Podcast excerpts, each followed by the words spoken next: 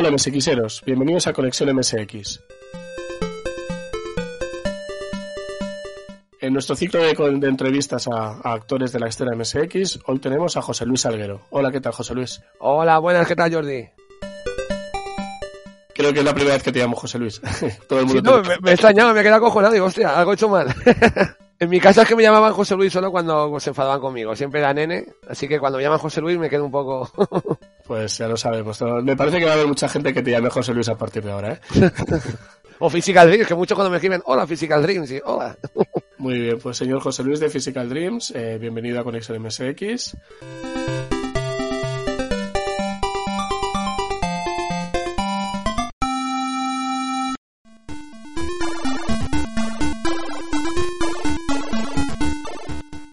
Bueno, pues vamos a ver, preséntate un poco. ¿Quién eres? ¿Qué haces? ¿A qué has venido a este mundo? Eh, vine a este mundo de penalti, las cosas como son.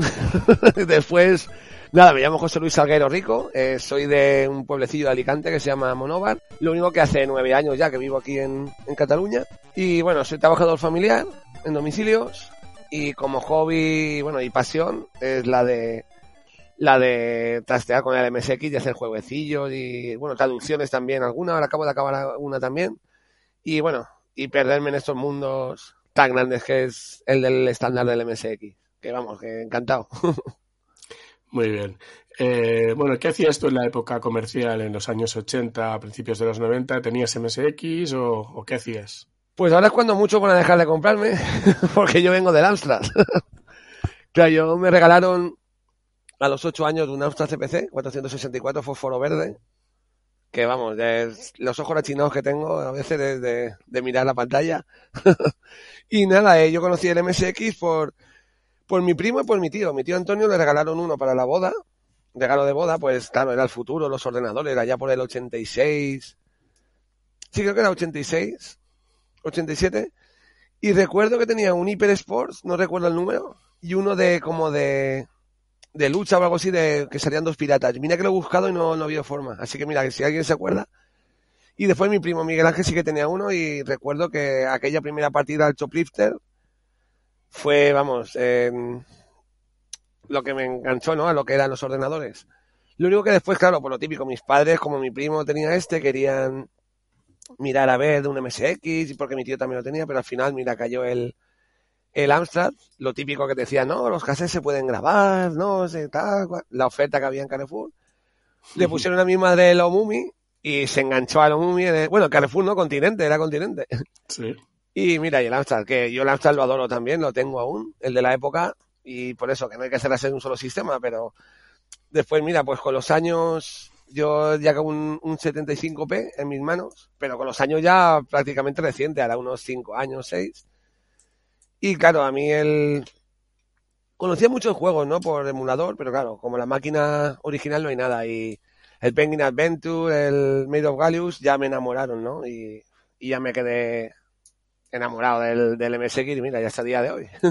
Bueno, entonces eh, tenías un CPC 464 y la verdad es que el, el Omami yo lo recuerdo con mucho cariño porque yo aprendí a programar con un CPC 464 y luego en mi casa tenía el MSX y, y nos dejaban jugar a, a, ese juego y al del bombardero, aquel que había tan chulo. Oh, sí. Sí, sí, o sea que les tengo mucho cariño también. El Omami bueno, es que, la, que vale que dirá mucho, no es que es como un Pac-Man, pero es que tiene, tiene algo, ese juego, la banda sonora, que si el hombre con la gorrilla, no sé, bueno, más que un, un Pac-Man era como el Panel Panic que tenemos y algunos sí. más parecidos, sí. Yo, mira, hace poco descubrí en el Spectrum Next eh, una especie de homenaje a la Umami y está hecho en Basic, pero es que es lo mismo, dices, es que engancha. Bueno, la versión de Mega Drive también, que el Alternativo 1985 hizo un remake para Mega Drive bastante chulo del Omami y muy chulo con jefe de final de fase, estas cosas. Un gran juego. Que hay versión de MSX, muchos me decían, no, no, sí, sí, hay una versión de MSX sí. ¿eh? de Omami, sí. Sí, sí, correcto. Y bueno, y hay algunas otras versiones, como digo, como para el Panic y, y alguna más que ahora no recuerdo. Hmm. Muy bien, ¿y en aquella época tú eh, programabas o, o, solo jugabas? Basic, Basic, claro, tan pequeño es Basic. Uh -huh. Sí que hacía alguna cosilla. Eh, el, el, cayó en mis manos del Graphic Adventure Creation, que era de conversacionales, que era uno de mis géneros favoritos. Y sí que hice dos aventuras eh, en plan simplón, ¿no? Pues claro, pues con de esas edades, ¿no? Las, la primera creo que la hice ya con 11 años Pero como que después ya vino el boom de las consolas, del Amstrad, de, claro, fue el ordenador de casa ya estaba un poco desfasado, ya, pues claro, eran más golosas las consolas y ya pues como que el Amstrad se quedó ahí, ¿no? Como, y después ya, claro, después ya ni consola ni nada, ya 14, 15 años empiezas a salir con los amigos, las primeras novietas y, y ya queda consolas, todo queda relegado a un, a un segundo puesto. Bueno, segundo plano, perdón, segundo plano. Y nada, y comprabas revistas o, Sí. o esto. o- o Sí, sí, compraba, compraba el Micromanía. Recuerdo siempre un vecino, también aficionado a la informática y a los videojuegos, eh, que me decía un recuerdo la primera vez que te vi con el número uno del Micromanía, que era más grande que tú. El Micromanía este grande, que yo Sí, cuando lo era- compré cuando salió era ocho años. Y me La, dice, recuerdo. la segunda temporada de Micromanía. Sí, sí. sí. Y me dijo eso, dice, recuerdo verte subir siempre que iba a casa de tu abuela con el Micromanía, que era más grande que tú. Lo llevabas. Y digo, pues mira, que sí, compraba el Micromanía, el Amstrad, el Amstrad User. Después salió el, una revista cuando murió Amstrad User, porque esa editorial sacaba así varias, sacó eh, Amstrad Sinclair Oc- Ocio, que hablaba de Amstrad y de Spectrum. Compraba también, ay, ¿cómo se llaman? Algunas que era el Input, pero cuando Input ya no, no era Input MSX, había Input, Input ordenador. Micros. Eso, Input Micros. Y creo que alguna más. Eh, bueno, Mega Joystick también. Mega. Joystick tengo un buen recuerdo porque el primer número de Mega Joystick lo compré estando en el hospital el día que nació mi hermano. Eso que bajé al kiosco que había y digo, alguna revista así de informática me dijo, solo tenemos esta que acaba de llegar. Y le tengo un especial cariño a esa revista por eso. Que bueno, que para mí el Mega Joystick era como un, un brazo más, ¿no? Del MSX Club. ¿no? El, conforme estaba redactado, bueno, era la misma gente también. Sí, era Manhattan Transfer, sí.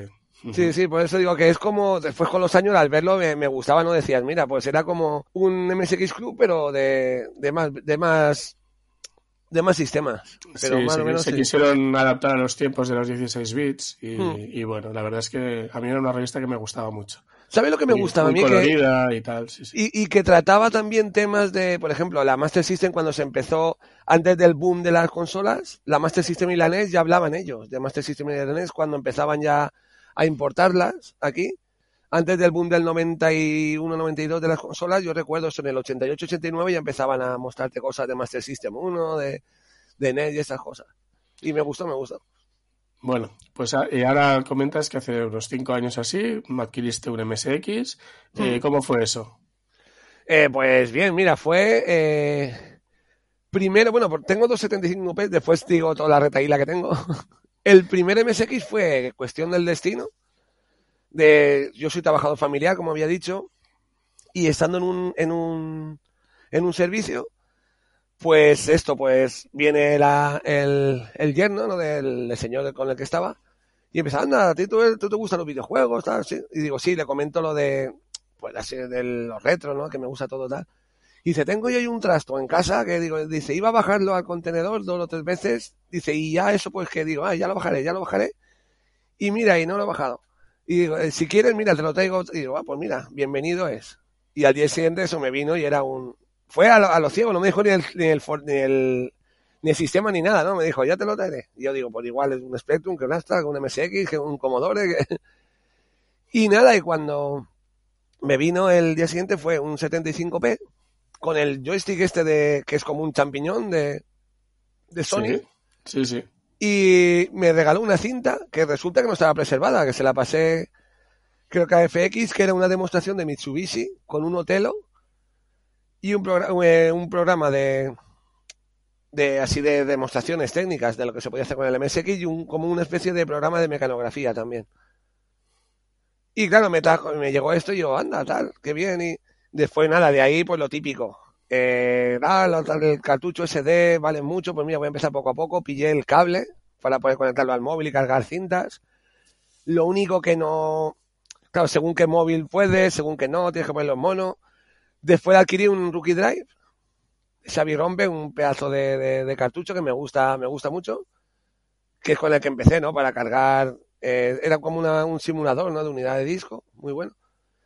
Y después ya de ahí pasé ya un SD Mapper de Carme Loco. Al poco tiempo llegó el primer MSX2, un 8250. Y a raíz de ahí ya fue cuando empecé, bueno, empecé a trastear eh, haciendo cosillas con el 75p. Lo único que, claro, eh, con el SD Mapper lo grababa y es cuando empezaba con las primeras recopilaciones. que me puse, que bueno, recordaréis que Physical Dream nació haciendo recopilaciones no a gran mercado, lo hacía, bueno, tú lo sabes, así para Sí. cuatro amigos. Era un petit comité, que tú lo sabes muchas veces que decía, no digáis nada porque no quiero que, que, que, que se vaya por ahí, ¿no? Que se desmadre. Y es cuando empecé eso, con el 75p ya empecé a, eso, con recopilaciones, tal, después llegó el 8250 y ya fue cuando dije, uy, voy a hacerlo ya con eh, pantallas de carga si detecta que el MSX2 que sea con el Screen 8, con esto, con lo otro, recopilaciones más amplias. Y ya, bueno, poco a poco eh, ya me dio el gusanillo y como dije, yo soy muy, muy seguidor de las conversacionales y vi que, que habían liberado el DAT, pero lo habían liberado ya con manuales y esas cosas. Yuto también había trabajado con el, con el Maluba, que era lo de los gráficos, también estaba FX por ahí detrás y eso que me lié la, la manta a la cabeza y dije, mira, eh, voy a adaptar. Primero quería hacer un, lo que me hubiese gustado jugar en la época, que hubiese sido un, un conversacional de acción. No un conversacional típico de sale en el agua, ¿qué haces? Tal. Y bueno, tú has probado también Venganza, ¿no? Que verás que es muy, Sí, sí. muy peliculero a la hora de que te describe, no sé, que es como más o menos, lo quise hacer más o menos, lo que me hubiese gustado jugar, vamos. Y a raíz de ahí, pues ya eh, dije, mira, voy a empezar con esto, tal, y ya me puse y primero Venganza iba a ser texto solo. Pero después eso que dije de, mira, voy a... Gráfico, voy a hacer una prueba y se lo, se lo enseño a tres o cuatro amigos. Y también se lo, se lo enseñé a Samudio, como he dicho siempre. Le dije, mira, Samudio, estoy haciendo esto. Y me dijo, vamos, sigue con esto para adelante porque esto tiene buena pinta y esto tal. Y los amigos igual, si lo haces, hazlo con gráficos. Y yo decía, vale, pero es que si lo quiero sacar en cartucho, una conversacional, no sé, que valga tanto, tal. Me dijeron, tú haz lo que te guste, si te gusta. Y claro, Samudio me dijo, José Luis, tira, él me dice que me dice José Luis, bueno, ahora ya es Salguero, pero antes era José Luis. Y me dijo, tira para adelante porque esto tiene buena pinta y se te nota mucha, mucho la ilusión, sobre todo la ilusión. Dice, así que tira con la ilusión, tira para adelante, si es lo que quieres, tira, tira. Y vamos, y ahí me daban las tantas de la madrugada. Yo me iba acá a la cama y me venía alguna idea de, ay, pues este acertijo, pum, me venía corriendo para encendía el ordenador. y a raíz de ahí, pues eso, ya estaba basado en un cómic que hice con 18 años y era una historia que vi que pues podía tener potencial y bueno, el resto está ahí, ya la habéis jugado todo, mucha gente, está también liberado. Y a raíz de ahí, pues ya eso, pues ya me animé. Había pasado una época mala y fue cuando dije yo, mira, lo dejo. Y al final no lo dejé, al final me cogí con más fuerza y mira, hasta el día de hoy. El empujón este de Samudio de vamos, tira, que tienes, que tú vales para esto. Pues mira, la ilusión no la he perdido. Y creo que también estás escribiendo ahora un libro del venganza, ¿no? surgió es porque, bueno, aparte que lo que comentaba antes no era la, historia, estaba basado en un cómic que hice con 18 años, cuando estaba en plena ilusión y, y explosión creativa. Y claro, cuando, cuando estaba ya, bueno, después de haber sacado ahí unos cuantos juegos más y tal, conversando, eh, fue cuando la idea del telequinesis, conversando con el gran Paco Mulero, que es un crítico de cine espectacular, escritor, de todo, eh, me lo comentó, me dijo eh, que escribiese ¿no? para una revista que, que edita él, La Cabina de Nemo, y fue cuando me comentó esto de, porque él ha jugado a Venganza y todo, y me dijo, ¿no has pensado en, en sacarlo en el libro, ¿no? Sacarlo, novelizarlo, porque, no sé, lo veo, veo que tiene posibilidades, y habrían varias editoriales, el del Neopul, que se dice aquí, en- que se llama aquí en España, que estarían interesadas en, en, publicar el libro, ¿no? Porque pues les enseñé lo que es el juego y tal. Y claro, yo pues no me había planteado así como libro. Me había planteado pues a lo mejor algún día hacer el cómic otra vez así en, en plan con el estilo que tengo ahora y tal. Pero eso le dije, ¿por qué no? Y con, mira, con un pequeño borrador, pues dijeron, ay, pues sí que tal, está bien, interesa. Claro, no es a corto plazo, ¿sabes? Porque tengo 50.000 cosas en, en danza. Bueno, ya lo has visto, que tengo juegos, eh, tengo cinco juegos haciéndolos a la vez, lo otro tal. Pero sí, es, me va a tocar ponerme un día para cada cosa. Pero sí, se va escribiendo poco a poco, poco a poco. Y sí, lo que no será, lo, lo que no sé si será un libro ahí en plan de lujo, tapa dura. Yo me gustaría más que fuese en plan, pues, libros de, pues, lo que se dice pulp, No Sí. tipo los bolsilibros estos de antiguamente, pero un poquillo más gordos, ¿no? Más... Digamos los de papel barato, aquellos de como los de la, de la Estefanía, ¿no? Eh, Sí, esos, esos son los bolsilibros, sí, las novelas de duro. Así tampoco, tan Sí. pequeño no, pero hacerlo más asequible, ¿no? Porque tampoco van a sacar un libro de a veintipico euros, tampoco. Sí, sí, sí. Quiero hacer, pues, como los juegos, ¿no? Hacerlo asequible en precio también. Porque los juegos también me pasa eso, que no quiero ponerlo oral a un dineral, que. No, hombre, para que todo el mundo, si, si eso, pues que se pueda jugar, pues con el libro igual, que lo puedan leer. Y bueno, el, eh, después del, del Venganza, eh, tenemos por ahí el siguiente, tu siguiente obra también con el DAT, eh, que es la de la del estándar, la leyenda del estándar. Sí, Eh, ¿Por qué elegiste esa temática? Pues no sé por qué fue del el bajón que venía lo- cuando creé Venganza, lo que decía, estaba ahí muy chungo, a punto de haber dejado todo lo del MSX, me dio un chasco. Y como Venganza, no sé, fue bien, porque la verdad es que fue bien, no me, no puedo quejar, me dio un, un chute de adrenalina de hacer cosas. Y fue después de haber pasado la primera run, ¿no? de haber conocido mucha gente, de las reuniones, claro, estas cosas a mí me, no sé, fue que, me gustó mucho. Fue ahí como un niño que eh, descubre un mundo nuevo, ¿no? Como cuando empiezan a salir con 15, 17 años, 14, que dices, uy, lo que es un Pablo, que está. Pues para mí fue lo mismo con el reto, ¿no? Con el MSX. Y a raíz de ahí, pues quizás quise hacer un homenaje al, al sistema, pero también a toda su gente, del pasado y del presente, ¿no? Que ya, ya lo has visto. Bueno, sale hasta tú también en, en el estándar. Y eso, pues quise hacerlo en, en toque de humor, también, que es un humor no ofensivo, ya habéis visto que son bromas, lo que se suele hacer en el juego, eh, la gente que se lo ha pasado me lo ha dicho, dice, me lo he pasado bomba. Y mucha gente también, aunque no conozca a las personas, pero pues al final lo que dice, dice, pues mira, le he cogido cariño a este, tal, que como va saliendo cada dos por tres, o... Y eso pues es que salgo hasta yo, vamos, por salir salgo al final también yo, sale mucha, mucha gente. Y fue como, pues eso, quería hacer un, un homenaje en, en clave de humor. Y la verdad es que recibí bastantes felicitaciones por eso, porque cuando haces algo para alegrar y, y ves que lo consigues, es lo mejor que puedes tener. Muy bien, para los que no lo saben, es básicamente eh, poner la escena MSX en un, en, un, mun- en un pequeño mundo y donde hay una serie de aventuras por ahí con, y que va saliendo pues gente de la escena que, con la que en aquel momento tenías más contacto, ¿no? Claro, sí, es, a día de hoy no lo podría hacer porque con alguno le he quedado, aunque duela, pues no está la cosa bien o se ha ido enfriando la cosa, no o te has llevado desengaños que me ha pasado con alguno y duele, ¿no? Pero mira, el legado está ahí, de esa época fue muy bonita, bueno, ahora también, ¿no? Pero quiero decir que de ahí pues no van a rehacer el juego, decir, ahora se beta y se borra, pues decir, bueno, decir solo del estándar que hay un pequeño motor hecho de lo que sería, iba a ser no remake, es secuela, no conforme acaba el est- estándar, pero que no va a ser conversacional, sería un RPG. Pero claro, esto ya largo también, esto, vamos, está hecho, los gráficos son cuadrados que se mueven, ¿sabes? Con eso te lo digo todo. pero que la historia seguiría, ¿sabes? Seguiría en, en estándar. Hay una especie de burla a micromanía que solo le sentó mal a uno porque lo llamé micromanía, porque claro, a los de MSX nos trataban un poquillo mal. Y me dijo que porque eso, que los demás nombres los he obviado y tal, y este lo pongo ahí, que se sabe que es micromanía. Digo, hombre, ha sido un chiste, tío, que tampoco pues ofensivo, ¿no?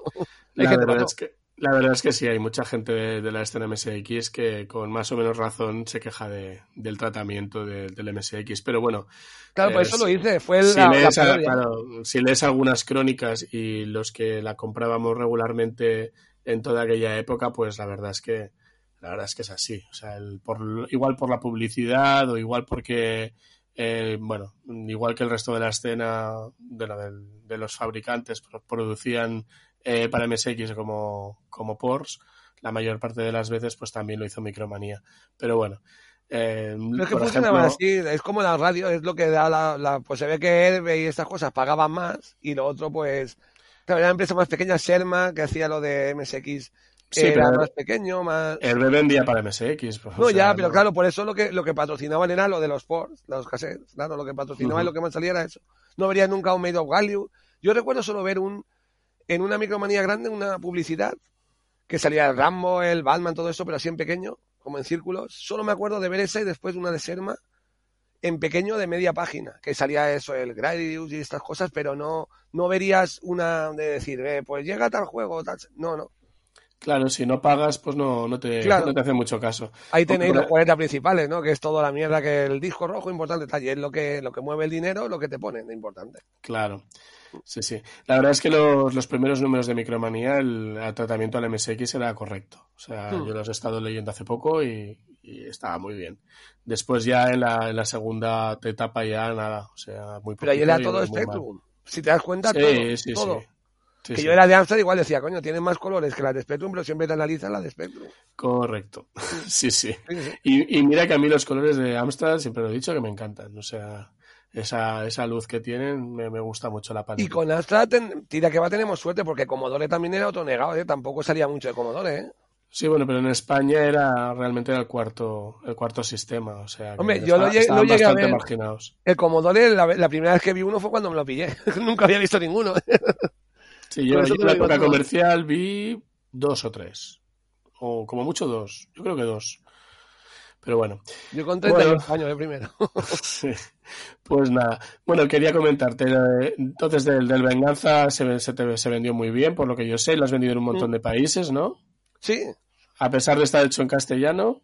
Sí, eh, hubo versión en inglés, pero Sí. muchos querían la, la castellana. Y hubo un, un caso, bueno, después me pasó otro parecido, pero el primero que me sorprendió fue vender uno a China, que estaba el chaval aprendiendo español. Y dije, hombre, el, el lenguaje que van a ver aquí no va a ser el que van a hablar en los exámenes. Pero no, me tocó precisamente bastante. no, no, no, no es ese, no. Claro, pero, pero incluso estándar también se vendió fuera. Estándar, lo único de estándar es lo que decía siempre, que claro, fuera no tiene mucho sentido porque al, al 80% de las personas no las conoces. Claro, porque estándar sabes que sí, sale alguno así más de antes y tal, pero el, el resto es de la escena más o menos actual. Sí, correcto, sí, sí. Mm, Menos Montaner y algunos sí por el estilo también. Sí, pero explícame tú quién era Montaner, alguien de, de fuera de España. sí. Claro, por eso te digo que, hombre, a lo mejor han visto alguna de sus 50 películas, ¿no? Que fueron números uno. Sí. Y o su bueno, de juego hecho, que fue número uno. También hiciste eh, la versión del, del Venganza en, en color. Sí, está en color. El juego salió originalmente en blanco y negro. Y después lo típico empezó uno, ah, tenía que haber hecho en color, ah, tal cual, ah, ah, y dije, mira, y me puse mano a la obra y me puse con el con venganza en color, pero es que era el mismo cartucho. Yo eh, le decía a la gente que iba a ir a las RUS para actualizárselo yo mismo, o si no, le decía por mail y todo eso, le pasaba los archivos y le decía cómo actualizarlo. Que un actualizador, y la verdad es que la gente estuvo muy contenta por eso, ¿no? Porque no ni cobraba por eso ni nada, simplemente como estaba tan contento que se había vendido bastante, pues fue como mi, mi regalo, ¿no? A todos los que habéis confiado en mí, pues fue mi regalo fue eh, hacer regalaros esa versión en color. Sí, bueno, lo que hay que decir es que ah, cuando tú sacaste el Venganza había habido como un gran vacío eh, de, de lo que eran las aventuras conversacionales y después han salido unas cuantas a Sí. raíz de, de tu Venganza, eso sí que eh, ahí- Eso me lo dijo hasta Samudio, ¿eh? Me dijo que, Sí. que le había hecho, y encima le, le gustaba porque había sido con el DAD original. El DAD que empleé es el que ahora, vamos, está una en preparación con el, el DAD eh, 2 MSX, que el de Nati, que es una máquina, porque, vamos, las funciones que tiene, y ahora vendrá renegadas con, con el DAD este nuevo. Pero claro, estándar y venganza están hechos con el DAD clásico. Y claro, y lo que me decían eso, dice, claro, había habido ahí un- unos años de, de desiertos ahí de, de conversacionales. Y claro, yo lo hice no porque, ah, tal cual, no, lo hice porque, bueno, si- siempre lo digo, tú todas las veces que has hablado conmigo, que siempre lo digo, de mis géneros favoritos siempre ha sido el, los conversacionales. Sí.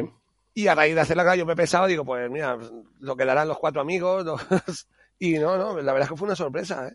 Sí, la verdad es que dentro de lo que son los videojuegos es, es muy de nicho y, y más después de tantos años. Hmm. Eh, yo debo reconocer que soy muy malo, siempre me ha pasado lo mismo, que siempre me he dejado el verbo correcto o, o- o la cosa que hacéis, siempre, aparte que soy muy malo y tal, eh, siempre me atasco desde siempre. O sea, que he jugado muy poquitas conversacionales y pasé Hmm. prácticamente directo a, al, al, al Suit Larry 1 y a los Sí. Monkey Islands. O sea, Es que menudo eh, juegazo, ¿eh?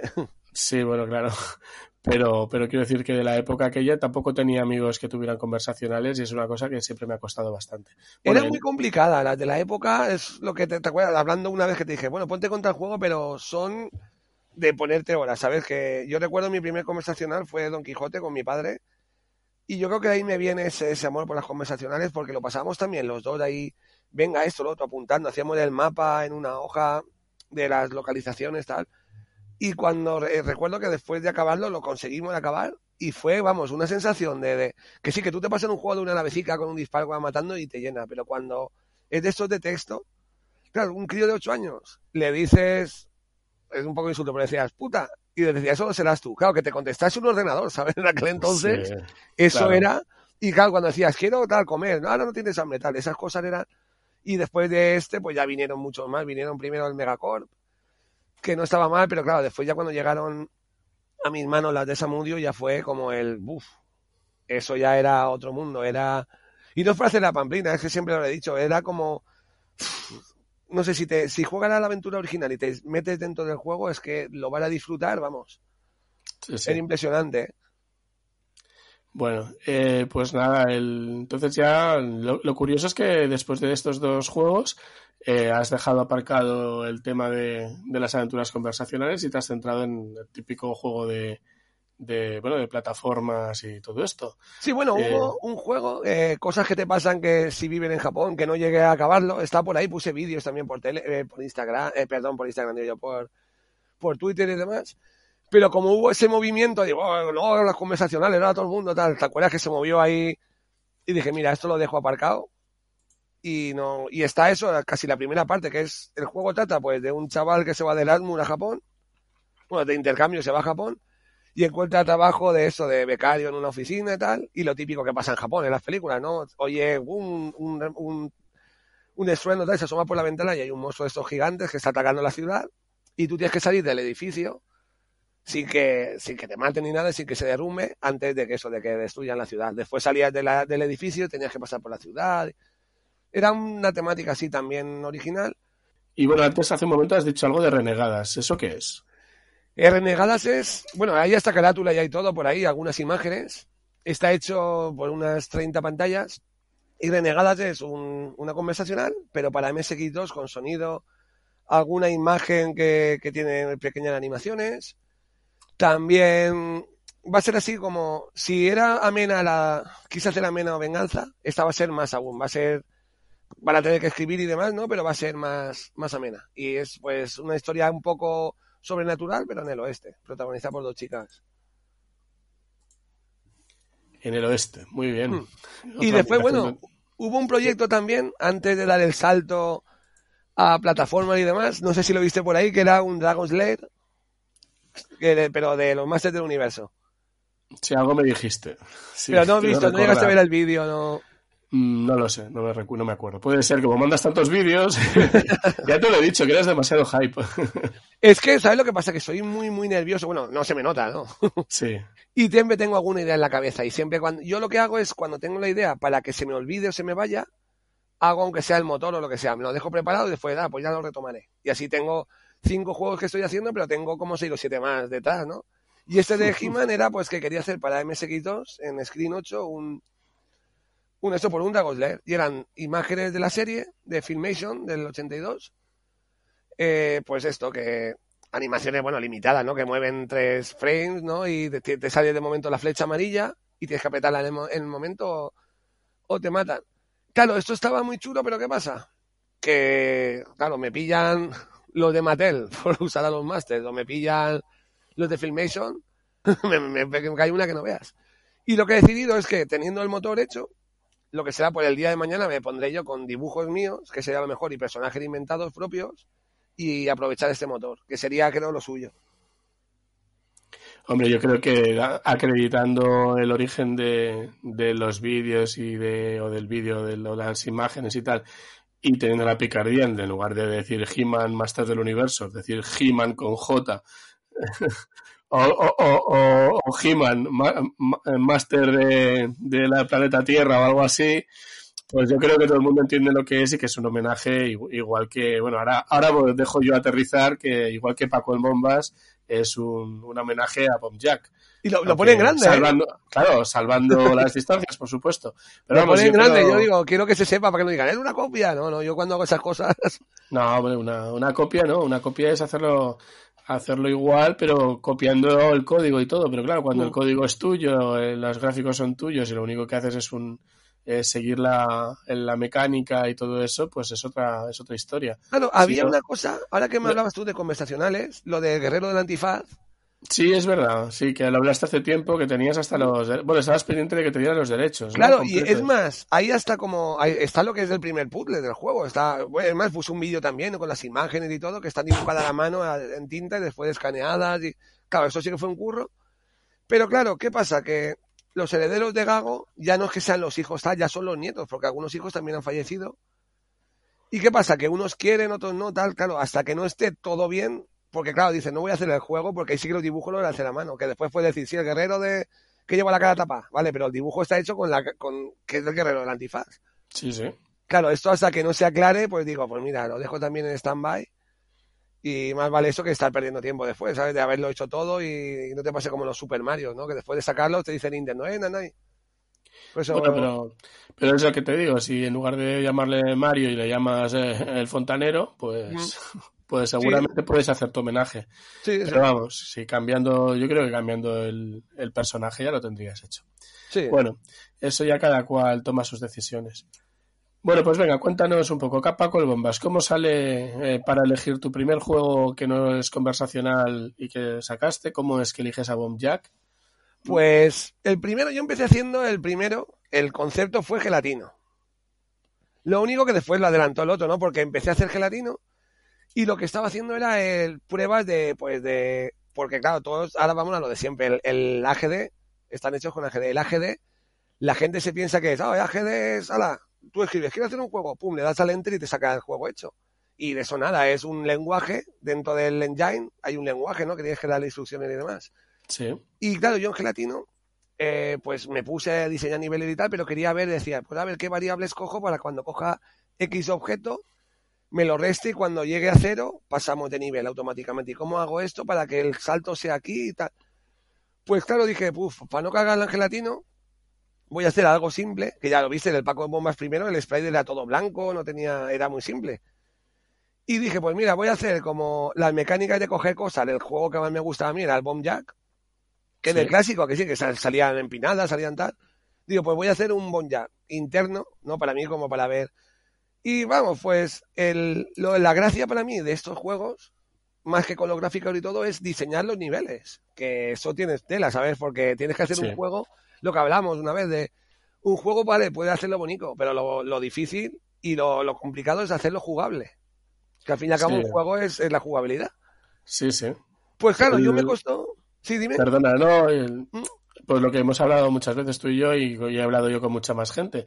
Eh, lo, chulo no es tener una idea de, ah, voy a hacer un juego de, no sé, de naves espaciales que, pues nada, voy, le voy disparando y tal. Claro. Hombre, la gracia es que sea divertido, la gracia es que tenga una dificultad creciente, la gracia es que van a hacer los enemigos para que sea divertido, cómo, cómo, cómo hago las pruebas y tal. Y luego aparte está el que tiene muchísimo mérito, el que la música sea, sea buena, que los mm. gráficos sean buenos o correctos al menos, y, pero sobre todo el tema de la jugabilidad es algo que es lo más difícil. Y luego el, lo que es el desarrollo, pues hacerlo con el AGD o hacerlo picándolo, pues eso ya depende de la capacidad de cada uno y de las ganas de cada uno. Claro. Programar en Assembler no es ninguna broma, programar en C tampoco, programar en Basic o en QBasic tampoco, y programar en un motor de estos, pues hombre, si no sabes hacer lo que tienes que hacer, yo le invito a, la gente que se queje de, la herramienta de programación que, que, se piensa que son los juegos que se usan ahora que compramos para PlayStation 5 Xbox. Están hechos oh, todos con motores Unreal, son similares, y todo, todo está debajo más de una, de una boca cerrado, y lo sabes tú, bueno, desde el DAD, pero después también con la gente igual, porque es lo que te digo, la gente se piensa, no, que eso se hace. digo, vale, hazlo. Porque eso sí, es un engine, pero tú tienes que mirar lo que es las variables. Si llega aquí, A es uno, pero después es las variables, lo que tiene que pasar, cómo meten los gráficos. Es que lo que te digo, es que se ve muy fácil. Cuando se critica es todo muy fácil, ¿no? pero claro, es, yo eso animo a la gente siempre a eso, a que pruebe, porque lo mismo claro, lo probáis y después decís, ay, pues mira, me gusta, me cuesta, que es lo que me pasó a mí. Pues lo veo difícil, pero a base de insistir es cuando salen las cosas. Pues aquí es lo mismo, ¿sabes? Con el, AGD, pues eh, lo bueno también es que del AGD, cuando compila lo puedes ver y ya te hace un listado en Assembler. Claro, ya puedes ver con las instrucciones dónde va y ya es como, a mí me está viniendo muy bien para entender el Assembler mejor. Claro. Es que eso, mira, el, el DAD también tenía lo de las variables y demás, y es que eso es como que lo que me abrió un poquillo la, las puertas, ¿no? A ver, ah, pues mira, esta variable L4, esto, y eso pues después lo usas, porque al fin y al cabo variables los tienen en todos los lenguajes de programación. Claro, sí, sí. Y por eso digo, animo desde aquí, eso sí que es verdad, que a la gente a que probar y hacer cosas, que la ilusión esta es lo mejor que hay. Cuando, mira, eh, la tontería que es un cuadrado, un círculo, que lo diseñas, y cuando haces que con el, el cursor apretas la derecha y se mueve, eso no lo va a quitar nadie, vamos. claro, cuando Sí, ves sí. que ha hecho eso que se mueve, es que es, es, es chulísimo, vamos. Muy bien, bueno, pues ahora quería comentarte. Entonces, el Paco el Bombas, dices que empezó siendo un programa, un, pro- un producto interno de, de pruebas tuyo. Sí, claro, y ¿Y cuando cómo, vi, cómo sí. pasó a salir? Pues fui haciendo niveles, fui haciendo niveles, se lo enseñé a un par de amigos y me decían, ay, qué chulo, qué tal. Y digo, pues mira, ahí probándolos. Claro, yo lo hice en plan, pues para, para hacer pruebas. Y después puse en el Paco el Bombas, en el Redux, no, pero en el Bombas normal salía una pantalla que las bombas se iban moviendo para los lados, tal. Pues total, que fui a mal y dije, "Va, pues mira, voy a darle una oportunidad y que, que siga la historia, ¿no? De que siga los niveles y seguir haciendo, seguir haciendo. Y al final dije, pues mira, ya que he hecho tanto, voy a emplear toda la memoria que pueda, hago un final y lo pongo en descarga gratuita, que es como lo puse. El Paco el Bomba salió, lo puse en descarga gratuita. Y claro, le- pues la gente, ay, pues está chulo tal. Y ya cuando te llegan dos personas te dicen, ¿podrías hacerme una edición física para mí? Claro, cuando ya ves que dices, uy, pues mira, lo que he hecho, pues tiene que estar chulo, ¿no? A la gente para que te pidan una edición física. Y ya, pues mira, se quedó ahí el juego. Yo lo veo ahora y digo, madre mía, no sé cómo pudo, porque claro, lo que te digo, el Paco sale todo blanco, no tiene, no tiene, sale un bicho andando, tal, pero claro, eran los inicios del todo, ¿sabes? Es como Claro. también me pasa con Gelatino, cuando lo veo cómo se mueve la animación cuando anda, digo, madre mía, cómo ha cambiado la cosa del Gelatino 1 al 2 que va a salir ahora, que ya puedes ver el cambio que hay del personaje mismo. es que- No, pues que nos eh, coméntanos entonces cómo, cómo fue lo de gelatino. Lo tenías ahí, acabas Paco el Bombas y re- re- retomas el gelatino, ¿no? Sí, claro, era, esto iban alternándose. A lo mejor hacía dos o tres días, bueno, como sigo haciendo ahora con los juegos, dos o tres días hacía Paco y dos o tres días me ponía con gelatino. ¿Qué pasaba con gelatino? Pues ya, pues eran más, si te das cuenta en el juego, porque ahí sí que me pasé horas y horas y horas y horas y horas diseñando los niveles y se puede comprobar porque cuando saltas que hay un hueco, va eh, exacto, exacto por ese hueco que es justo antes de que pase el enemigo, tal, está todo milimetrado, pero al, al, al punto exacto, vamos, porque quería hacerlo, quería hacerlo en ese punto. Y es que hay mucha gente que a día de hoy aún me lo dicen, ¿eh? que, que Gelatino es mi juego, de los que he hecho, el que más le gusta en jugabilidad, porque es jugabilidad directa, pero de, al milímetro. Y fue eso, pues fue un, un juego, pues la ilusión de querer hacer, aunque después se le colase el Paco, ¿no? pero fue la ilusión de, de querer hacer eso por un plataforma como el de toda la vida que al principio no los burbujos se cogían el, porque sí, el, el lo que era el objetivo del juego era rescatar 50 burbujos, pero a la larga de un mapeado que no era pantalla única que te lo rescataban y pasabas. Eran un mapeado extenso y cogías uno tal, pero claro, después habían follones de si movías para atrás, el AGD de MSX aún estaba en fase muy primeriza. Se corrompían algunos gráficos. Lo otro, la música se cortaba tal, y digo, pues mira, lo hago ahí en plan pues lo típico, una pantalla, lo te jatan a los burbujos y te vas, tal. Después mucha gente también me dijo que lo que no le gustó es que algunos burbujos andasen. Claro, porque tú decías, claro, tú bajas bajo, esquivar al malo, te quedas parado y esperar a que vaya el burbujo para ti. Claro, era, yo digo, pues, para el 2, ¿ves? Por ejemplo, ya no ha pasado eso. ya los burbujos están quietecicos, están encarcelados y tienes que ir a sacarlos. Muy Y bien. bueno, y como, como anécdota, en Italia, este fue cuando me di a conocer en Italia, con sí, ese eso juego. te iba a preguntar. Sí, Sí. que en Italia tienes una anécdota interesante. Sí, porque claro, yo, ya yo decía, madre mía, en Italia cuántos juegos. Claro, yo no, no estaba ni en MSX en Italia ni nada, ¿sabes? Y ya me metí a raíz de esto y tal. Y fue por eso un- uno de los que lo compró. Y tal, y después me lo dijo y dice, no, es que eh, gela- gelatino. En Italia es gelatino, es helado pequeñito. Claro, ya ves que es una tontería, ¿no? Pero. Y claro, y el juego, como salió en julio de cara al verano, pues fue como una especie de juego de verano. Y yo, anda, pues. que no y se te les clavaste. Sí, ¿no? Y a raíz de ahí pues ya me metí en MSX en Italia y eso pues ahora los juegos por eso los saco después de este en italiano. ¿No he visto que a raíz de este después ya están todos en inglés, Sí, sí. en castellano o en italiano? Muy el bien. vino fue, el gelatino fue pues mi, mi antesala, vamos, mi, mi entrada, vamos, al mercado italiano. Y en Japón, a raíz de las portadas, también tienes tu historia, ¿no? Sí, en Japón fue porque, claro, el ordenador es japonés y yo recuerdo lo que te, comentaba antes, de la, la micromanía esa que abrí, salía ese anuncio de MSX, con esas carátulas ahí en plan anime, ¿no? Que salía, más recuerdo, el Valis, Phantom Soldier ahí, la chica está con la espada y tal. Y claro, y a mí, después cuando veía en, casa de, de, mi primo, pues el MSX Club, que le salían artículos, el, el, lo de Japan, Made in Japan y esas cosas que veías, claro, esos dibujos en manga. En aquel entonces. Ya MSX2, claro, sí. Sí, sí, pero claro, eso te impactaba que no veas. Yo recuerdo esas, esas carátulas que eran más carátulas de películas de dibujos que de videojuegos. Y que dije, yo siempre he relacionado eso, pues mucho que, bueno, que está claro que es eso, el, el MSX, pues con Japón, como todo el mundo. Y dije, pues mira, voy a hacer el, las carátulas en rollo japonés, con el título en japonés también.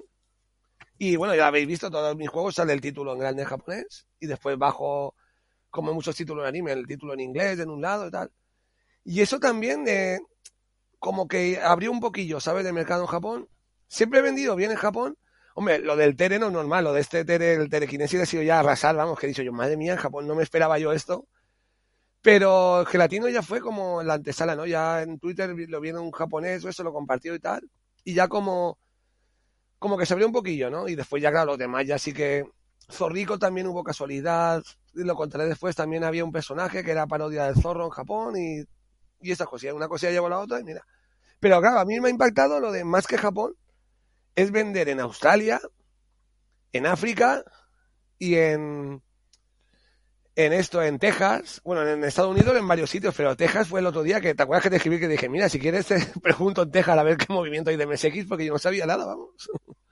Bueno, hay un poco de revival del retro en general Hmm. y han habido algunos algunos youtubers o eh, americanos que han, han explicado eh, Yo lo es que el MSX y entonces, claro, los coleccionistas de retro pues se han puesto a ello. Sí, Pero sí. casualidades de la vida, eh, de, con los americanos así que he tratado, eh, varios tenían Spectra Video, no es MSX en sí.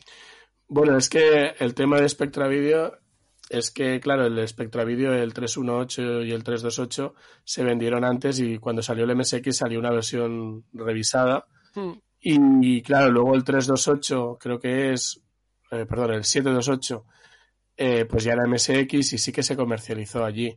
Eh, y también el tema, bueno, allí estaba el Yamaha, los Yamahas y para Mm. música. O sea que si alguien tuviera, hubiera tenido el Yamaha era porque seguramente hacía música con, con él. Vale, pero sí, seguramente fue gente que compró los Spectra Video y luego ya a partir de ahí es todo como más, más natural. Sí, sí. No, pues me chocó mucho porque te acuerdas que te lo comenté, que dije voy a, comentarlo allí. Y sí, sí, pero claro, en África también. El de África sí que no, no le dije nada. El de Austra- Sudáfrica. Australia también. En Sudáfrica. Sí, Sí, en Sudáfrica llegó algo de MSX, porque en todo lo que era la Commonwealth eh, llegó Spectra Video. Hmm.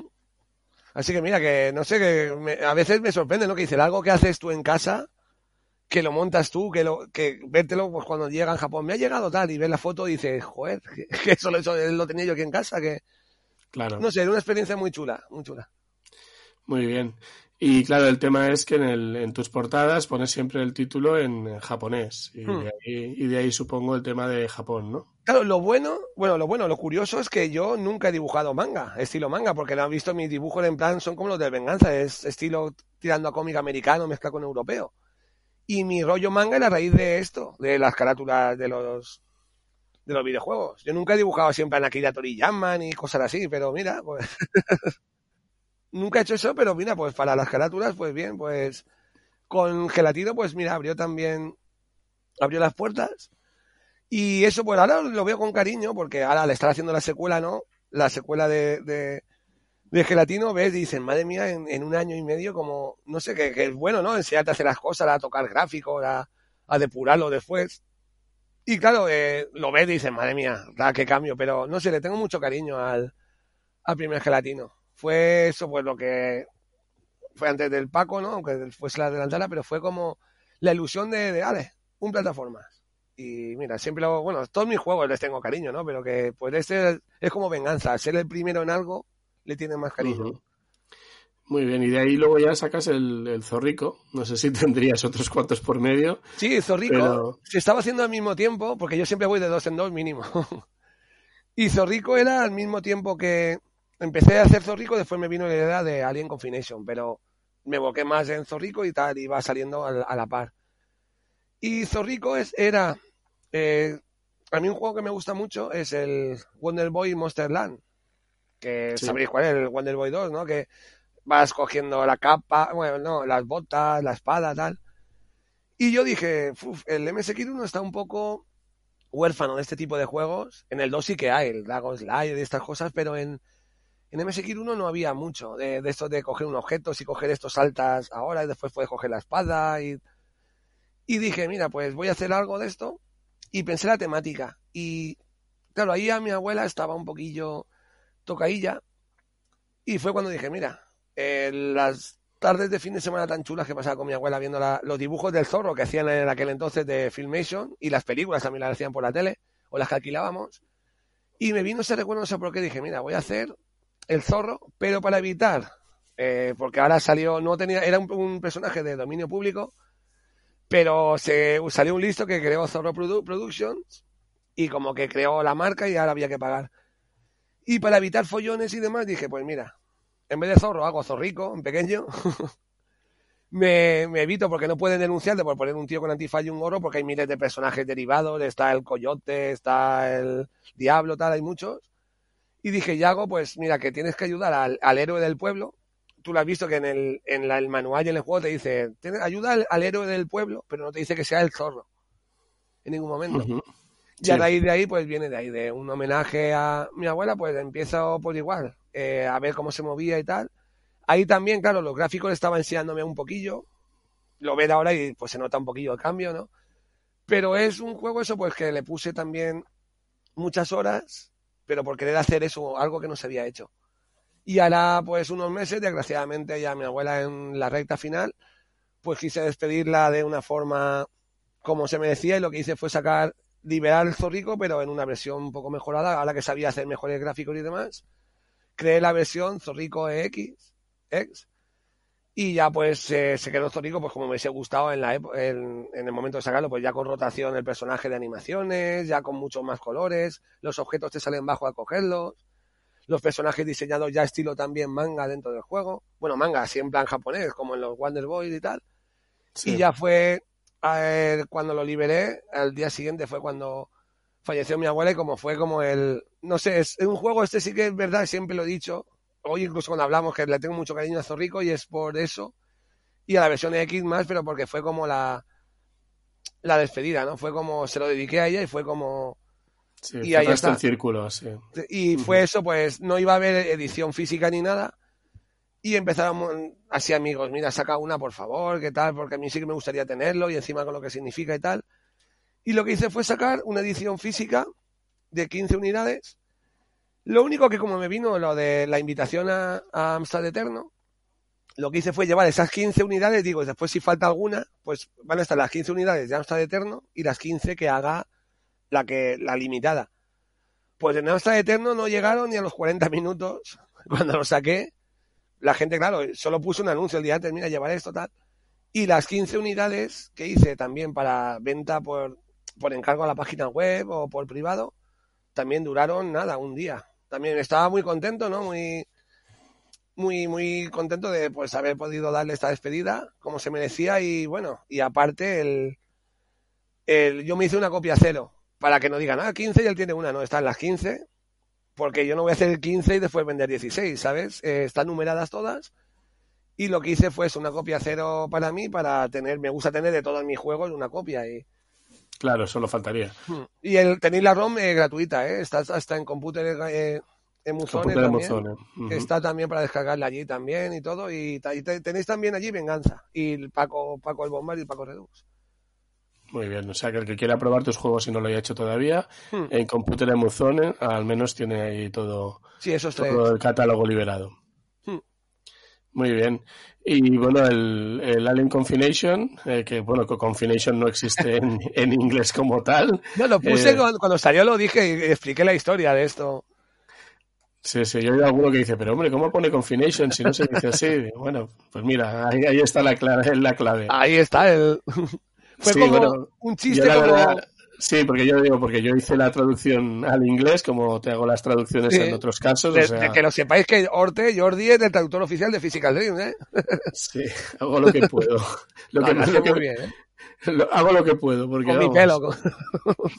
sí. Y, y, bueno, pues eh, ahí, ahí lo tenéis. El, esto fue durante el confinamiento, el, el proyecto que hiciste tú. El esto fue cuando lo que estaba diciendo mientras Rico empecé a diseñar el, el Alien y claro, eh, alguien pasaba lo mismo. Digo, uh, no tengo los derechos, pero pensé, dije, claro, alien es una palabra inglesa y no pueden decirme, no puedo usar la palabra alien porque se puede usar, ¿no? Claro, no. Y lo que hice fue hacer una Ripley, que en el juego se llama la Ripley, como suena, ¿sabes? Para evitar Ripley y tal. Y eso, y claro, lo que cogí fue, estaba haciendo una prueba de, de conceptos de decir, no voy a hacer lo mismo porque digo, acabo de hacer Zorrico y en plan un poco RPG, de ir cogiendo objetos tal cual. El otro anterior fue de coger objetos, eh, de coger, de liberar personajes, que mucha gente dice, ah, es lo mismo que, que el Paco y el Gelatino, no tiene nada que ver la jugabilidad, si juegan a los dos, no tiene nada que ver. Y dije, pues lo que decíamos antes de cerrar el círculo y tal, dije, pues voy a hacer ahora uno de activar cosas y abrir otras cosas. Claro, el Alien Confination es, tú tienes que coger eh, la llave, para, pero primero tienes que desactivar el fuego para poder pasar, coger la llave e ir a la puerta para salir al siguiente nivel. Después también hay otras pantallas que si cuando pasa el enemigo también, o pasas tú, por un botón se activan los láseres. Y claro, con esos láseres puedes, lo, pueden matarte los enemigos a ti, o si pasa el enemigo también lo mata. Mata al que pase. Y luego empecé a hacer mecánicas de aquí, esto, lo otro, después los láseres que se cruzaban. Y claro, dije, coño, pues sigo con esto. Y ahí es donde voy con la palabra confination. Está mirando y digo, Alien, que Alien, que porque está el Alien Isolation, Isolation en, en PS4, está el Alien no sé qué, tal. Y me acordé de las películas de estas ochenteras, sobre todo en los plagios de estos italianos, que te ponían equalizer, no sé qué, equalizate, que habían palabras que ni existían, pero quedaba súper chulo, que sí, poner las palabras de estas que parecían inglés, que después eran palabras inexistentes. Y dije yo, mira, como estamos confinados en pleno, pleno, pleno confinamiento, coño, confination. Y sé que no existía porque lo busqué toda la traducción y no existía. Digo, pero mira, aún me hace más gracia saber Alien Confination. ¿Dónde vino el problema? Cuando ponen a traducir Confination en japonés, con letras japonesas, que no sé cómo fue, que es el amante alien en la traducción. que queda chulo también, porque claro, como el alien va detrás de ti, es como que está obsesionado contigo. Y mira, por un lado queda, está bien lo que digo, la otra anécdota es esta. Que era el, el, amor del alien, o no sé, claro, y y un, usuario me lo dice, mira, pues te ha quedado bien porque el alien como va detrás de ti todo el rato, pues... Sí, o sea, habrá que hacer al final como con los, como lo con los coches, con los modelos de coches, que, que las compañías grandes dicen que, que preguntan a todas sus delegaciones en todo el mundo a ver si el nombre que han elegido tiene algún, alguna incidencia en, un país determinado. Sí, y de hay, hay, anécdotas como con el Nissan Pajero, que es el Montero en España y cosas así. Pero eso pasa también con lo de el Venganza, un argentino que jugó y dice, joder, ¿cuánto coger? ¿Cuánto coger? Digo, hombre, ojalá fuese ese coger. Sí. Claro, porque el coger, coger no sé qué, coger tal, claro, el argentino coger es otra cosa. Sí, sí, claro. Habrá que hacer una localización para el argentino también. y claro, lo de Alien, pues eh, lo que trataba el juego era que tú estabas en, en la nave, que no se llama Nostromo. El manual, bueno, como lo tradujiste tú lo sabes, se llamaba Madre, el ordenador, como en la peli, porque Madre se puede usar también. Y lo que tenías que hacer es que en la nave, pues estás tú sola. Bueno, todos hemos visto el octavo pasajero, ya que no lo ha visto, vamos, apaga el podcast ese, te va a verlo, después vuelve, porque era un peliculón.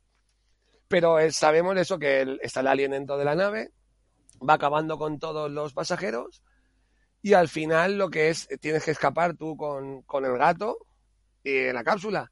Pues aquí lo tuve a huevo, dije, pues mira, cada X niveles, cogemos una pieza de la cápsula, o una vida según, y también el, lo principal será encontrar a tu gato y en el momento lo tengas con las cápsulas, pues ya te vas. Y la verdad es que se hizo solo eso, teniendo esa historia, los niveles, eh, lo que decían es que le cogí tanto el gusto a, las horas y horas y horas de darle vueltas para diseñar los niveles, que al final le coges el apaño y te gusta mucho.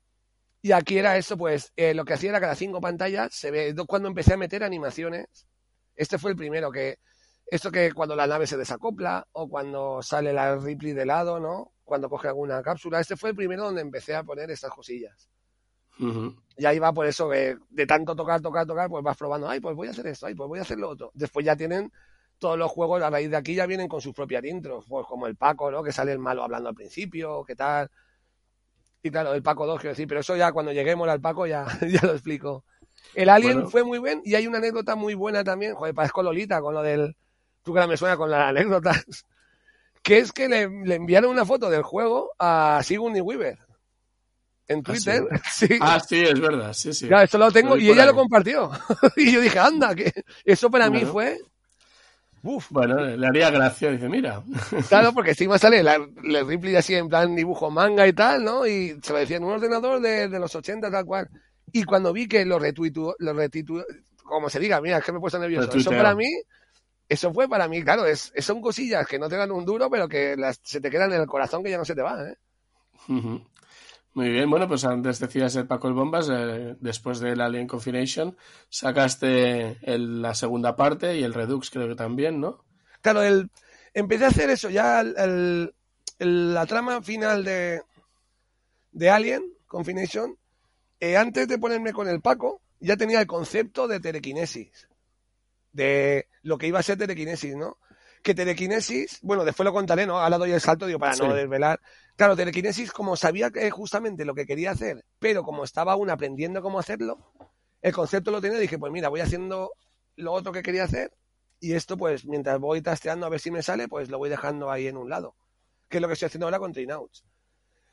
Y claro, de Paco, pues lo que decía, ya sabía yo hacer lo de las intros, estas que quería yo meter las intros, pues el, el intro y la historia, entre, entre niveles meter algo, pues ya me gustaba, ¿no? Darle ese toque y claro, Paco había sido el primero y ya pues mucha gente lo típico, ah, Paco, tal, no sé cuánto, cuando hacer una secuela, que vino de ahí, de, de cuando la gente a ver cuándo hace estar, con gráficos de los de ahora.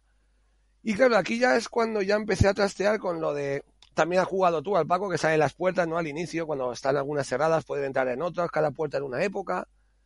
Claro, ya cambiaba los gráficos, ya era pues la primera la prehistoria, y ya se ven los, los fondos, ¿no? Con los dinosaurios, así con los ojillos, tal, ya en la Edad Media las banderas ya se van moviendo, ya. Y claro, ya dije, coño, ya que estoy dando este salto también en los fondos, ¿por qué no hacerlo en el personaje? Y si te das cuenta, el, el Paco es el primero que se ve como rota, en la rotación de la cabeza y del cuerpo. Que se ve los cuerpos, estuve haciendo ahí una especie de. Con dibujos, eh, mirando a ver cómo los cuernos del personaje podrían la rotación y tal. Que tú al ver aquí dices, ah, si son solo cinco frames de nada, pero claro, quería hacer que el efecto quedase bastante bien, de la, de la rotación de la cabeza y tal. Y al final, vamos, el resultado estaba yo bastante contento con él. Y ya dije, pues, mira, se queda, se queda así, el, que se note también el, salto en el apartado gráfico. Y la verdad es que, claro, los mismos beta testers cuando se lo pasé dijo, madre mía, se nota, ¿no? El salto, ¿no? Del anterior a este, como que ya, claro, digo, hombre, estos son las horas y horas y, horas. Y después, claro, pues ya este también es el primero que tiene un montón de músicas. El Paco, Paco 2 tiene seis canciones de MMCM, que era una máquina. Y claro, ya se ven los finales, hay una especie de bosses de final de, de fase. Eh, en cada época tiene al final una especie de monstruo que tienes que liberarlo. Y fue como un antes, ¿no? Y un después en, en los juegos, en, en mis juegos. Fue como ya darle ese toque ya gráfico. Y claro, también no sabes si lo haces bien o no. Dices, claro, a ver a la gente cuando le guste. Y claro, y en ese sí que cuando vendes un juego y te escribe esa persona para decirte, wow, me ha encantado, qué chulo, tal, o la música, o joder, cómo se nota, tal, es cuando dices, mira, sí que voy por el buen camino. Porque en Paco 2 eh, recibí muchos, muchos, muchos mails dándome la enhorabuena por el juego, por eso, por decir, mira, le has dado un toque que está muy chulo, me gusta mucho, tal.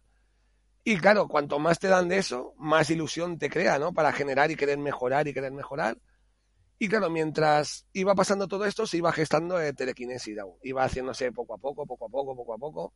Me puse con otros títulos, ¿no? Mientras eh, este y telequinesis, pero telequinesis quería que fuese algo distinto. Y pues mira, pues fue lo que fue. Que y Paco Dor, eso pues sí, venía con un cómic. En Japón también funcionó bien. Había, eh, lo curioso es un chaval también de Australia, de Australia, no el que me compraba los otros juegos, otro aparte, que el tío lo que era era eh, muy fan del Bomb Jack eso me, me, impactó. El tío tenía de todo, de Bomb camisetas, dice que salió en Japón en los 80 un muñeco, cuando sacaron el Mighty Bomb Jack, eh, cuando Tecmo lo sacó, sacaron tal, y el tío era coleccionista de cosas de Bomb Jack.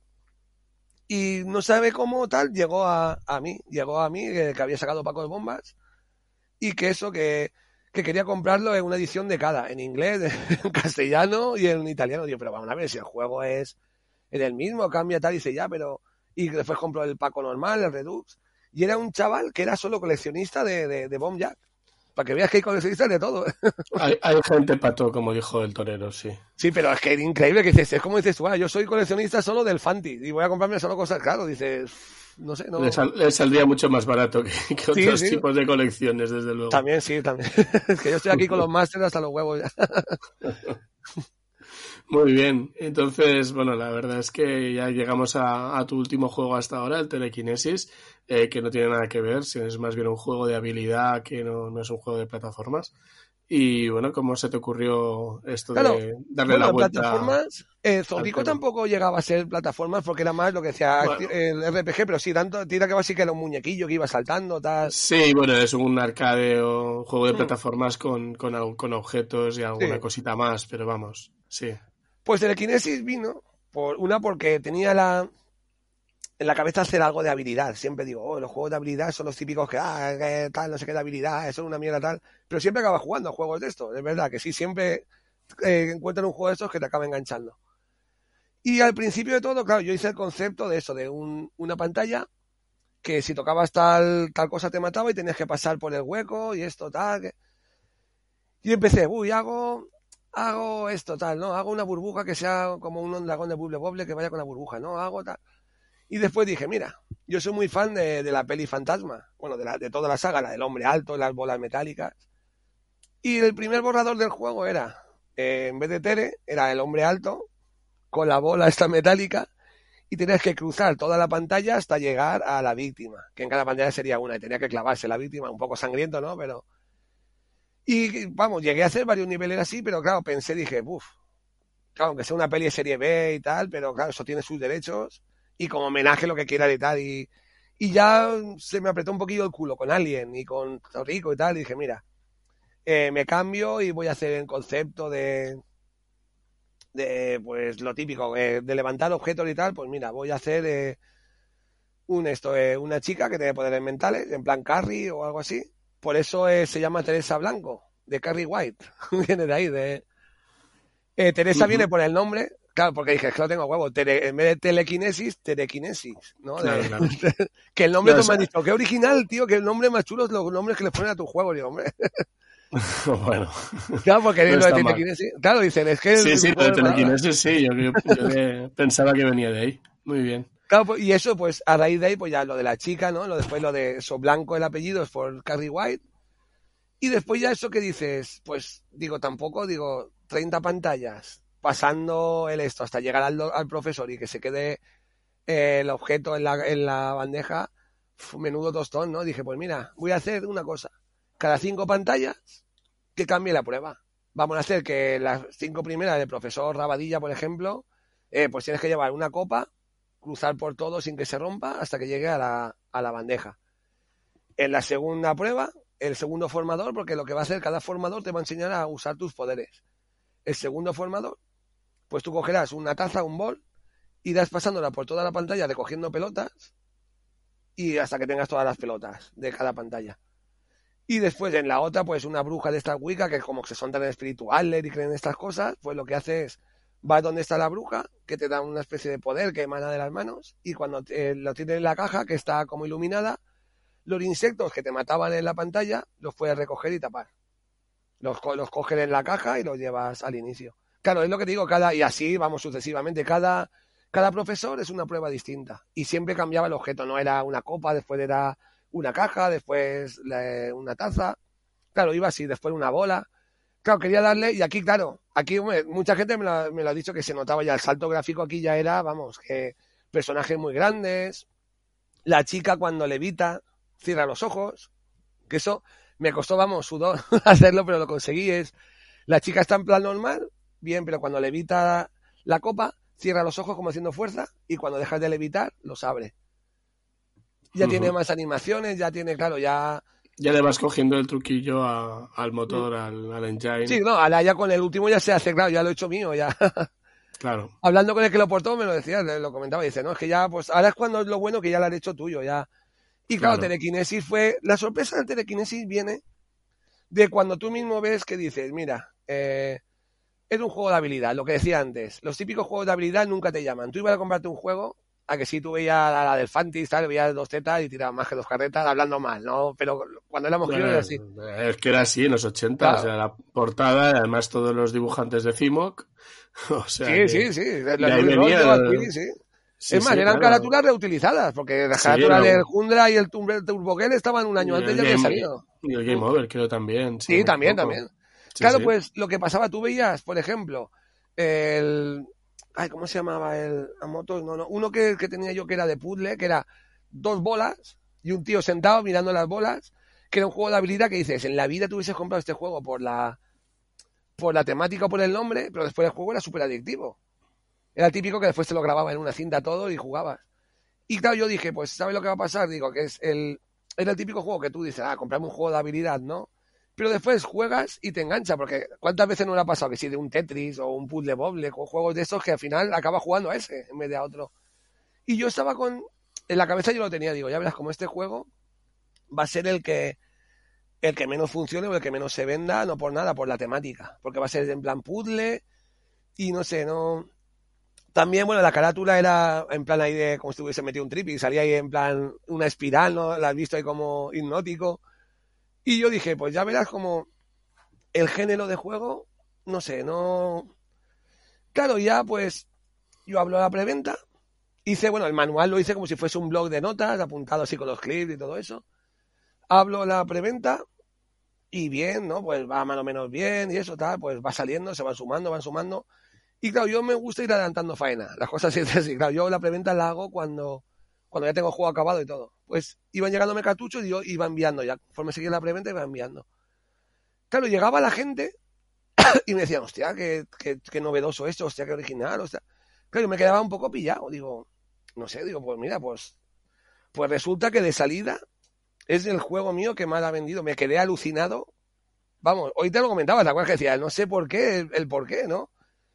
De, de, de, de, sobre todo en Japón ha sido un montonazo de unidades, de, y a día de hoy, es que aún sigo, es lo que, lo que decía, de aún no, no he parado de hacer, de hacer teres, ¿sabes? De, de, que, que me ha sorprendido porque dices, al fin y al cabo es el género que me pensaba que no iba a gustar a la gente y es el que más ha gustado a todo. Y muchos ya están, es más, para que veas hasta dónde se ha llegado. muchos me decían, quiero comprarte un tele tal cual, no sé qué, y hazme un dibujo, pero la tele en pelotas, tal. Y yo, chico, de la gótica, de la... Y yo decía, tío, sí, pues varios, ¿eh? De hacerle la dedicatoria con la tele. Incluso decir, haz una historia así medio anime, un cómic así. en- Y yo, pero chico, hace un cómic erótico de una chica de un videojuego que, que, que solo es, lo sé, ¿no? Y eso, pero muy contento. Y bueno, habéis visto en Twitter que me han etiquetado, ¿no? En Japón que salían, que hacían retos entre ellos de pasarse el juego sin perder ninguna vida, sin tocar el suelo, tal. Y eso a mí, vamos, te da un chute de, de, de, de, alegría de subidón, vamos, que eso es. Claro, cuando ves que algo tuyo que mola, ¿no? Pero que encima algo que, que tú te piensas que no, que no va. No sé, fue lo que te digo, una sorpresa. Fue Sí, sí. que aún estoy Muy ahí bien. flipando, vamos. Y ahora que, por lo que cuentas, en cartel tienes el Gelatino 2. Sí, Gelatino, Gelatino, do- bueno, en cartel, el, cuando estuve en Arcade Vintage y en el, en el directo de Konamito presenté los que tengo ya de hace un tiempo haciéndolo. Que hay un RPG que no tiene nombre aún. Que este sí que me pregunta mucha gente por este juego, porque dice, hay un RPG así en MSX1, sácalo, tal, digo. Las Sí, cosas no, el- tiempo. El RPG en MSX eh, Mm. suele tener mucha tirada y mucho aficionado. No, pero aparte, claro, es lo que digo yo también, sacarlo rápido de prisa corriendo, no, porque esto es como sé que puedo con el tiempo hacerlo mejor, voy haciéndolo poco a poco. Porque vísteme despacio que tengo prisa, ¿sabes? Estas cosas que, que van haciéndolo poco a poco, poco a poco. Y esto, pues el RPG, pues sigue ahí, a su ritmillo. Hoy te he enseñado, has visto una, una canción para el RPG que me han hecho exclusiva y tal. Y después, claro, el RPG está ahí. El otro que tengo, pero claro, estoy pendiente de la música porque me faltan dos canciones más. El famoso Joselito, el Campanela. que es una aventura, también es como Zorrico, pero más aventura aún. Eh, lo único que este sí que pues sale después de pantallas que van a ser un poco como, como Goonies, que te meten en los pozos y coges la llave para tal, es una mezcla, pero sobre todo es, también es más que RPG es videoaventura, porque yo al Wonder Boy 2 lo veo más una videoaventura con toques de, de RPG. Y este sí es, está muy avanzado, pero tengo campanera y 12 cascabeles. Me faltan dos temas más que me están haciendo. Madre mía, que, ¿cómo, ¿cómo, queda decir eso? ya te digo.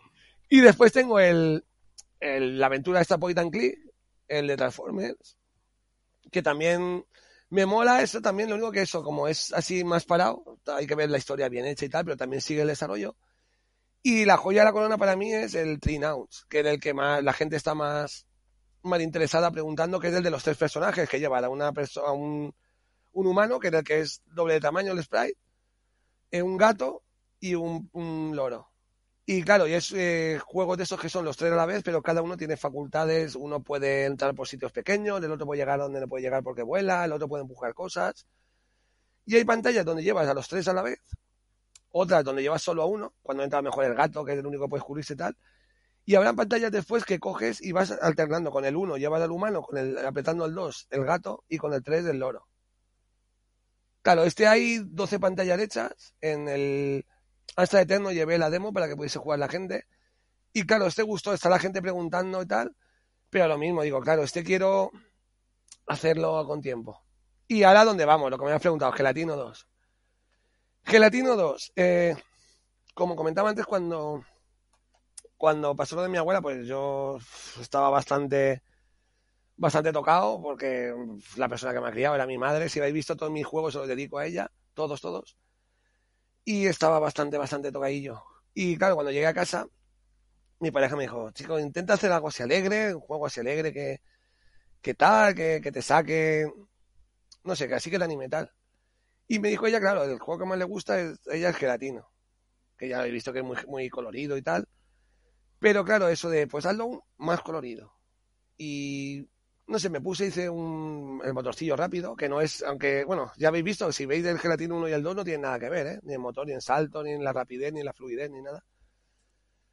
Hice un, una prueba, ¿no? Dije, pues mira, alguna pantalla y así, así puedes, no pensar, ¿no?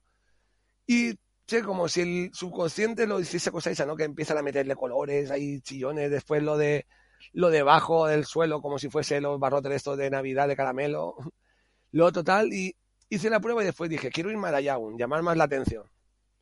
Y fue cuando se me ocurrió lo de los juegos de luces. Que bueno, has llegado a ver algo de Gelatino 2, ¿no? Eh, sí, sí, sí, hace tiempo que ya sacaste algo. Pues claro, en el Gelatino 2 lo que, lo que está, lo que ha llamado mucho la atención es lo del juego de luces. Que tú vas por una parte normal, cruzas por donde está la, la lámpara y Gelatino cambia el color, como si estuviese iluminado. Después hay partes que es donde está el, el la pantalla que se llama el apagón, que está todo oscuro, se ve gelatino negro y los ojos así azules. Y cuando pasas por la luz, se ve iluminado con la, como un azul, como la luz de esta seca.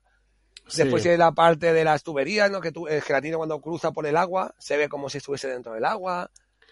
Has hecho como que le has dado una vuelta en cuanto a muchos más detalles. De... Sí, ¿no? Y, sí. y efectos. Más elaborado. Aparte, lo que la fluidez del personaje, claro, todo el mundo, los betatestes que lo están probando me están diciendo lo que, que va súper fluido tal. Y a raíz de ahí, eh, a partir de eso también lo que quería darle un toque que a mí me gusta mucho de ahora, pues eso de los objetos, y sí, se me ha metido, tengo ese vicio, es que como en muchos juegos de este tipo, bueno, de este tipo no de, de aventura, hay habitaciones secretas, que tú a lo mejor vas por la, en un nivel, dices, ay, ahí en la pared hay como un ladrillo que está picado, tal. Tú vas ahí y haces para adelante, como para empujar, y entras a lo que es una puerta secreta. Y ahí es donde está la gracia, que esto va a ser el primer crossover entre todos los personajes de Physical Dream, de los juegos aparecidos. Y tendrás que ir cogiendo ítems de cada personaje y de secundarios de los personajes para que haya muchos más. Y claro, el juego va a tener tres finales. Va a tener el final normal de cuando rescatan a todos los burbujos. El final de cuando rescatan los burbujos con los ítems, con todos los ítems de todos los personajes que accederás a X pantalla de exclusiva solo de por haber reunido los, los ítems. O el final bueno del todo es haber rescatado los burbujos, cogido todas las los objetos y no haber perdido ninguna vida. Que esto ya será un reto, esto ya era un reto, reto. Muy bien. Ahí dándole una, una vueltecita más. Bueno, pues ahora vamos a hacer un pequeño descanso para, para recordar eh, todos los anuncios que nos me he ido pasando durante, estos, Anda, sí. durante este tiempo. De acuerdo, así que vamos a ir unos minutitos para publicidad y, y volvemos enseguida. Entraron a tu casa y os dispararon a ti y a tu familia. Pensaron que os habían matado a todos. Pero tu alma no podía descansar en paz, sabiendo lo que habían hecho. Y ahora es la hora de tu venganza. Venganza, nueva aventura conversacional para MSX por Physical Dreams. Muy pronto, en tu MSX1, Gelatino al rescate de los burbujos. Rescata a todos los burbujos que han sido raptados y llevados a las cloacas y libera a la ciudad de Burbujonia. Ayuda a Gelatino a cumplir este desafío atravesando 30 coloridos escenarios. Una producción de Physical Dreams. El héroe del pueblo ha sido vencido. Han raptado a su amigo mudo Bernardo y robado sus armas. Y el único que puedes ayudarlo eres tú, Zorrico, su fiel ayudante. Habla con la gente del pueblo, coge objetos, abre las puertas con las llaves y logra salvar a Bernardo y encontrar las armas. Zorrico, una aventura para tu MSX con toques de rol. Zorrico es una producción de Physical Dreams. En el espacio, nadie puede oír tus gritos. Pero en tu MSX sí. Alien Confination. Encuentra las piezas de la cápsula de escape y a tu gato en 25 niveles llenos de retos, peligros y muchas cosas más. Alien Confination. Una producción de Physical Dreams. Y bueno, nada, que ya volvemos de, de, estos anuncios de, los juegos de Physical Dreams. Solo recordar a la gente que, bueno, que en Conexión MSX, cualquiera que quiera hacer como, como Salguero y pasarnos su, sus audios de, de, anuncios, nosotros los iremos poniendo eh, de manera totalmente gratuita y desinteresada en nuestros programas, eh, en los lugares que consideremos oportunos, eso sí. Así que, bueno, animaos, ha habido unos cuantos que ya lo han hecho y, bueno, pues venga, es, uh, vamos a darle un poquito de, de, ambiente a esto. Ahí está. bueno, pues si te parece, para acabar, eh, vamos a por el test picadito que le hacemos a todos los a todos los que entrevistamos. ¿Qué te parece? Ok, muy bien, muy bien. Así que son preguntas cortas y respuestas cortas. Que te conozco, respuestas sí. cortas. ¿De acuerdo? Venga, eh, ¿por qué el MSX ayer en la época comercial? Por, bueno, tú tuviste CPC, pero ¿por qué habría que tenerlo?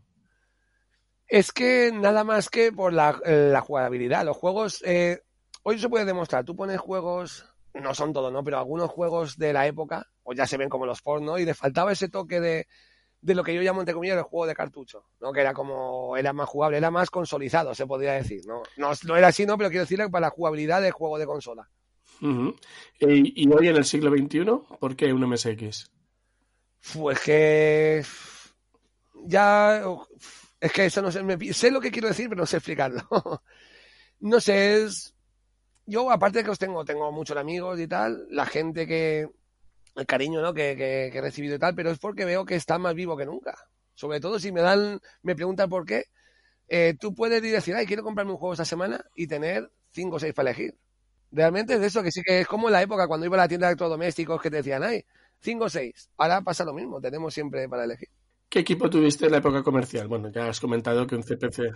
un CPC. ¿Y ahora cuál utilizas? Pues ahora el, el, que más caña le doy, pero porque pesa poco, es el, el Panasonic, el A1 FS, un MSX2.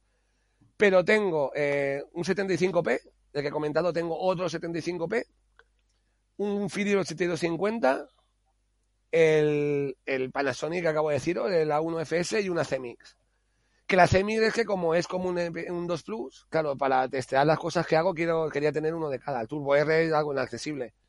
Sí. Claro, ese no lo siento, pero... ¿Tu primer juego cuál fue? En ¿De general, jugar? De... Sí, de, en general, sí. Pues el primero que vi, en, en, general, bueno, en general recuerdo el Crazy, el Crazy Climber de ser muy crío y con mis padres a la feria y a ver ahí los salones recreativos que montaban allí. Y recuerdo la primera, el primer juego así que jugué, pero el primero de todos, ¿eh? Fue el Crazy Climber. Y después el Rigar. Que Rigar fue, vamos, que en Amstrad recuerdo que al poco de, tener el ordenador lo vi, lo compré porque fue como, claro, ahora nos reímos, ¿no? De esos gráficos, pero fue ese tío ahí tirando el escudo este con la cadena, uf. ¿Y de MSX? El que vi en casa de mi, de mi tío fue el, un Hyper Sport, no recuerdo cuál, y este del pirata que decía que era como de lucha. Pero eso lo vi así de pasada, ese día fue así de pasada. Pero el primero en jugar fue el Choplifter en casa de mi Choplifter. Tío. Eh, el juego de que guardas mejores recuerdos. ¿De MSX? Sí. Yo creo de son dos, no puedo decir uno. El Penguin Adventures y el Made of Gallions. Son los dos juegos que siempre que alguien lo he metido, porque he metido mucha gente, he enganchado mucha gente a la MSX. Y siempre cuando, porque se suele empezar por MSX1, siempre digo, estos dos juegos. Eh, no, yo creo que es buena elección, que sí, estos dos juegos, porque de naves sí están chulos, los Nemesis tal, pero tienen algo. Para mí esos dos juegos, ese, no sé, tienen algo.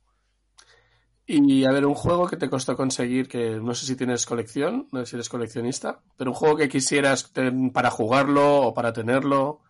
Eh, que quisiera, eh, es que coleccionista no, yo compro lo que, lo que juego, quiero decirte, que no soy de, de tener estanterías tal, pero así que me costase hasta que fui a la primera run, recuerdo que quería el, el esto del Made of Gallius y fue cuando conseguí un, uno de estos recopilatorios que hacían de, de estos de Konami que encima venía el Penguin Adventure del Mero Gallius y bueno, y un montón más, ¿no? Pero disfruté, estuve con eso semanas, vamos.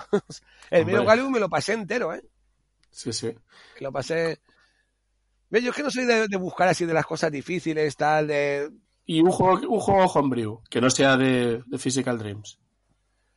Pues eh, de homebrew han habido varios, pero el Ghost me ha gustado mucho. El Ghost, bueno, sabéis cuál es, ¿no? El Ghost es que es un... Yo creo que el que más...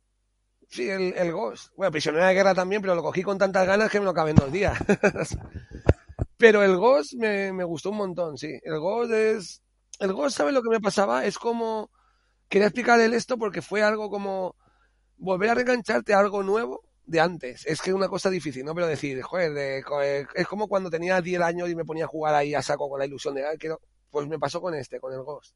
Eh, una música para MSX. Es que me pillan, ¿eh? Porque... No, pero es que claro, porque hay muchas que de esas que se te quedan de pam, para pam, pam, pam, pam, pam, pam. Claro, es que tenemos el Metal Gear que está muy chula, tenemos...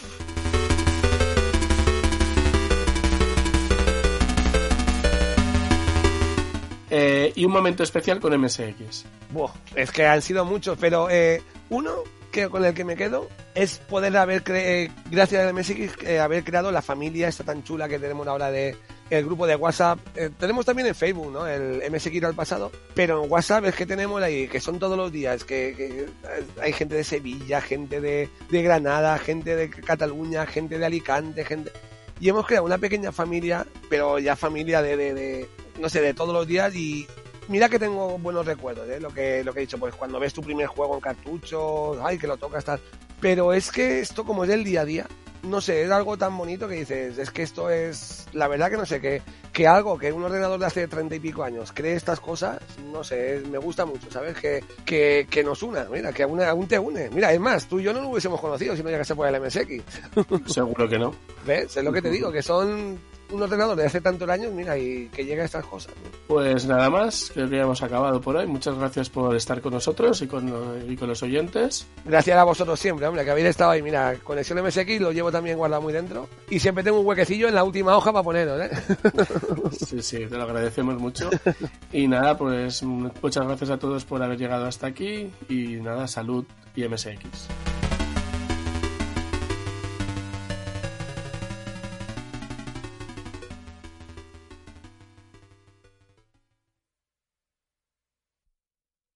Conexión MSX.